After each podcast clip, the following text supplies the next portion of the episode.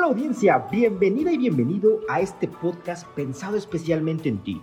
Si realmente quieres generar un cambio en tu emprendimiento, empresa o proyecto, rompe con lo establecido y crece. Yo soy Gio y junto con mis embajadores te daremos consejos para lograr tus metas. Tómalo o déjalo. Comenzamos. Audiencia, ¿cómo están? Muy buen día. Espero que si estás escuchándolo en la mañana, buen desayuno. Si es en la tarde, muy buenas tardes. Y si es en la noche, porque eres una mente más nocturna, pues muy buenas noches. Hoy tenemos a Mike para platicarnos sobre cuál es su método, cuál es el método Mike Chanona.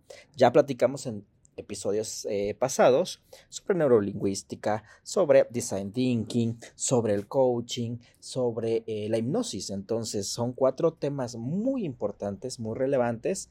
Y ahora sí, Mike, cuéntanos, ¿cuál es ese método Mike Chanona?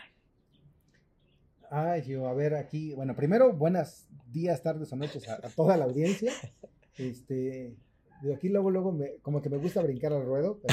muy bien, muy bien. Primero. Exacto yo te diría que no hay una receta tal cual que aplique a todos los casos. Ok. Dicen que, que para cocinar, pues se pone un poquito de todo, ¿no? Así es. Eh, para hacer postres, pues hay que, hace postres tiene que ser exacto, porque si no el postre ya no te queda. Pero para cocinar no. A uno, cada, cada chef o cada cocinero le pone su sazón. propio sazón. Es correcto. Y yo te diría, el coaching se parece mucho más a lo mejor a hacer postres pero en conjunto, cuando metes PNL, cuando metes creatividad de design thinking, cuando vas metiendo otras metodologías, pues se convierte más en hacer comida. Eh, yo no te diría que tengo una receta tal cual. Okay. Tengo mi marco metodológico, el cual lo tomo desde la parte del coaching. Eh, Bien. Porque yo me centro en lo que enseña la International Coach Federation. Bien. Este, pero me apoyo en todas las herramientas y técnicas que conozco para acompañar a las personas y a las organizaciones en sus procesos de transformación. Ok. Empleando lo que ellos necesiten. Si ellos lo que necesitan es solamente un tema de coaching, coaching. Si lo que dicen es coaching, pero si usáramos PNL sería mucho más rápido o podríamos encontrar otras alternativas, yo meto coaching con PNL. No que solamente PNL, meto solamente PNL. Tú determinas entonces. Yo les doy alternativas. Alternativas. En función de lo que veo, te recomiendo esto. Yo para esto puedo hacer coaching así, así, asado. ¿Sabes qué? Como me lo estás planteando, el coaching funciona bien, pero yo te recomendaría que metiéramos coaching con programación neurolingüística. Ok. E, ejemplo, no sé, tenía un caso en el cual una persona, no estábamos avanzando mucho en un tema donde había emociones eh, con otra persona de la organización. Bien. Entonces, a ver, es que yo me lo puedo aventar en coaching, pero me voy a aventar dos, tres sesiones. Comprendo. Ok, si me lo aviento con PNL, lo saco en una sesión. Sí. Le dije, a ver, mira, podemos hacer esto o podemos hacer esto otro. Yo voy a hacer lo que tú me digas. Sí. Yo te ofrezco esas alternativas. Dijo, vamos a hacerlo, no conozco PNL, vamos a hacerlo con PNL. Ok, perfecto. Si en algún momento no te sientes a gusto, simplemente me lo dices y lo dejamos de hacer. Claro. Entonces ya hicimos el ejercicio de PNL, de ver la situación desde tus ojos, bla, bla, bla. Ahora muévete a un observador imparcial, ve, cómo te estás comportando, cómo reaccionas tú emocionalmente, la Ahora observa desde ese observador imparcial a, la otra persona, esta con la que no te llevas bien, ve lo que estás observando, bla, bla, bla. Y ya que lo observaste y viste cómo está parado, vestido, la, ahora muévete y conviértete en él. Ahí puedes de repente dicen, ay, no, es que...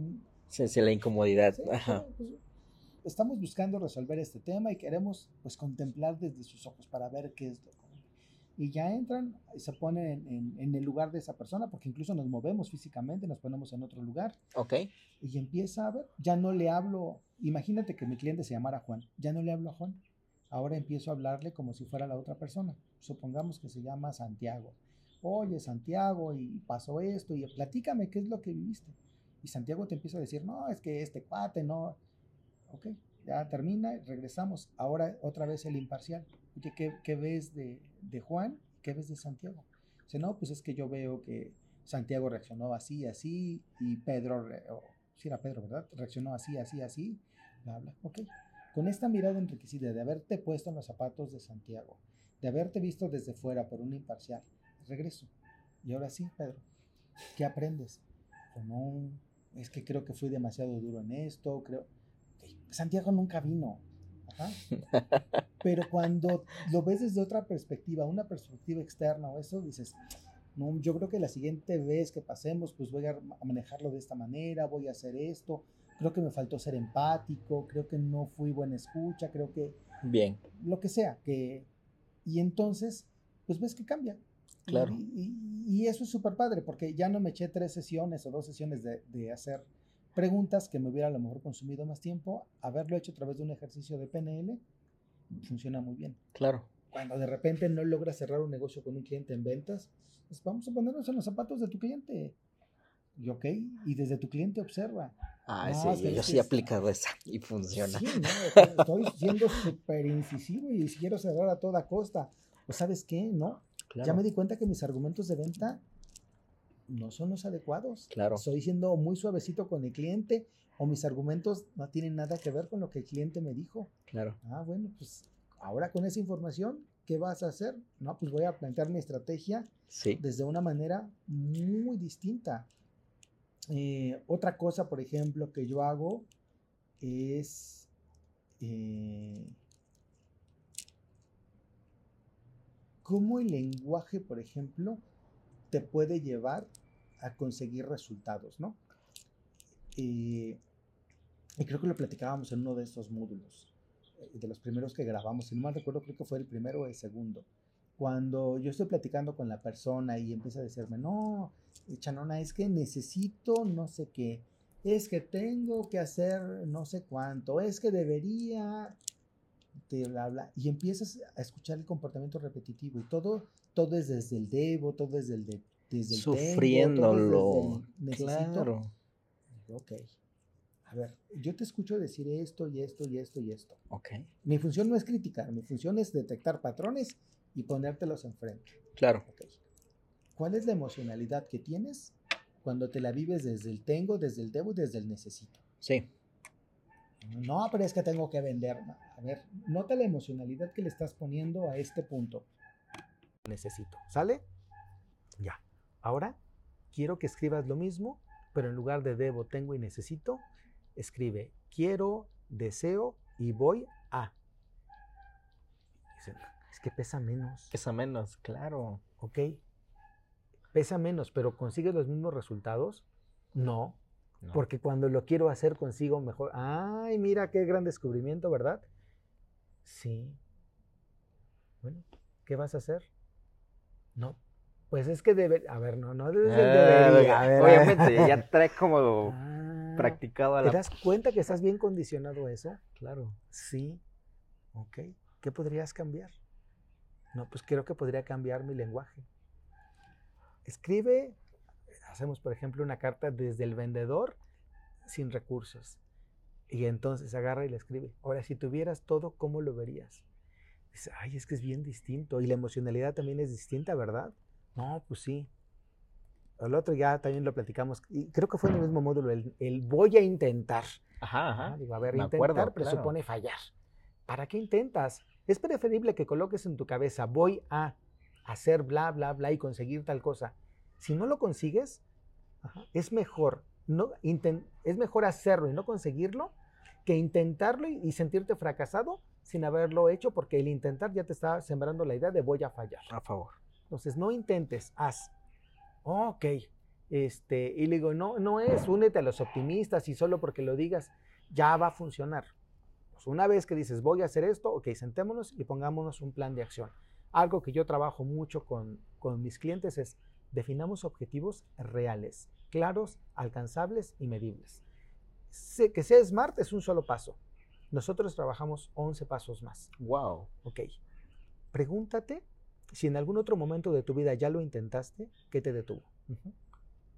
Ah, es que fíjate que me impactó que mis amigos, no sé, vas a bajar de peso. No, es que a mis amigos les encantaba ir a la cuchara grasienta. Ok. Si ya te pasó que tus amigos les encantaba ir a la cuchara grasienta y eso hizo que tú sintieras que te llevó al fracaso, ajá, ¿qué vas a hacer para lidiar ese riesgo? Porque no es, al final tú tomaste la decisión de, de, ir a la cuchara grasienta, no es la culpa de tus amigos. Pero hay una parte importante, es si no voy con mis amigos, a lo mejor soy desleal. Si no voy con mis amigos, los voy a perder y prefiero estar obeso antes de no tener amigos. El inconsciente nos juega. Entonces, descubre qué es lo que en realidad te es importante. No, pues sí, ya me di cuenta que, que no quiero perder a mis amigos, ok. Pero no vas a ir a la cuchara grasienta, ¿cómo lo vas a resolver? No, pues es que yo creo que lo puedo resolver de esta o de esta manera o voy a tomar estos pasos. Ah, ok. Entonces ese ya no es obstáculo, no. Ok, ¿qué otra cosa te pudo haber pasado? No, es que con la nutrióloga no me alcanzaba para pagar todas las sesiones mensuales, semanales. Ok, si eso fue un obstáculo que te impidió llegar, ¿qué vas a hacer ahora? ¿Cómo lo, cómo lo vas a resolver? No, fíjate que ahí sí ya lo pensé y entonces acordé con la nutrióloga que presenciales es una al mes y una remota. Ah, ok, es una quincenal y una al mes. Sí, perfecto. Y entonces empiezas a ver que, vas buscando las soluciones. Claro. ¿Qué cosas podrían presentarse hoy que no te has dado cuenta que se podrían presentar?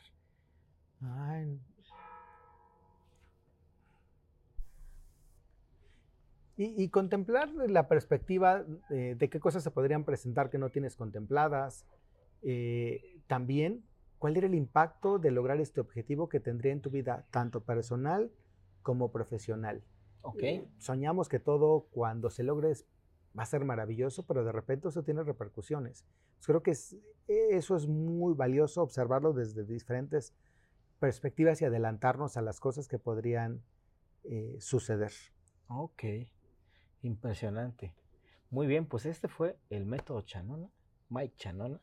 Me encantó, la verdad es que me encantó esta analogía del menú, ¿sí? Te puede vender una ensalada, una pasta, un corte, este, una pizza, digo, no lo sé, dependiendo qué hambre traigas, este, y si traes set, entonces está súper bien, me encantó. Pues bueno, Mike, coméntanos, ¿dónde te encontramos? ¿Dónde te podemos localizar? Por si queremos acercarnos más a ti. Me encuentran en miguelchanona.com, en mis redes sociales como Miguel Chanona Consultor, en Facebook, en LinkedIn, en Instagram y en YouTube, igual como Miguel Chanona Consultor. Ahí publico cada semana un capítulo relacionado a las ventas, donde aplico PNL, coaching, design thinking e hipnosis. Excelente, pues muy bien audiencia, nos vemos en el siguiente episodio.